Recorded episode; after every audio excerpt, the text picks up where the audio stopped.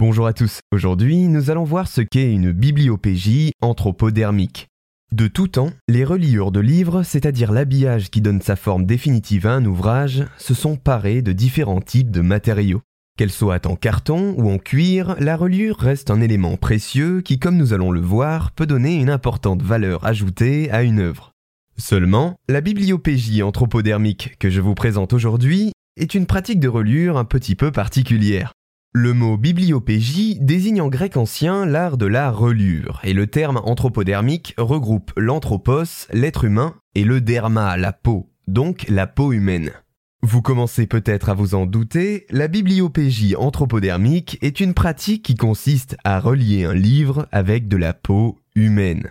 Selon Jennifer Kinner, docteur en archéologie préhistorique et funéraire, cette pratique pour le moins originale prend son essor au 19e et au début du 20e siècle, surtout en France, en Grande-Bretagne et en Amérique.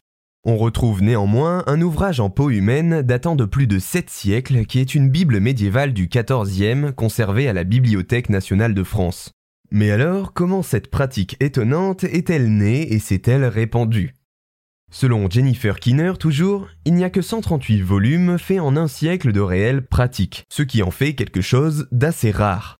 Mais je la cite, la rareté est le but recherché, puisque cette pratique apparaît dans un mouvement où l'élite intellectuelle et bourgeoise souhaite montrer au grand jour ses moyens financiers. Les reliures en peau humaine se popularisent donc dans un souci de distinction. Mais y a-t-il un réel intérêt à avoir entre ses mains ce genre d'œuvre?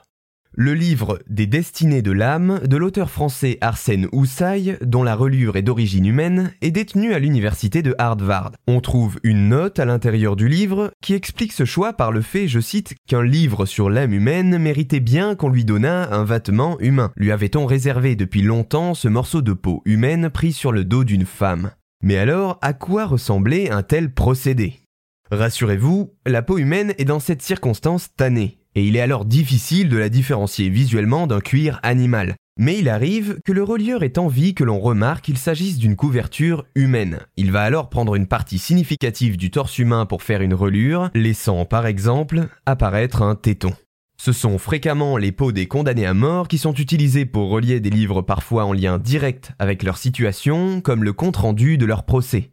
Bien que la pratique de la bibliopégie anthropodermique ait perdu progressivement de l'intérêt, certaines personnalités du XXe siècle s'y sont intéressées et c'est le cas de Camille Flammarion, vulgarisateur et astronome français, qui gardait un exemplaire d'un de ses livres, Terre de ciel, relié avec la peau des épaules de l'une de ses admiratrices, dont ce fut le vœu ultime.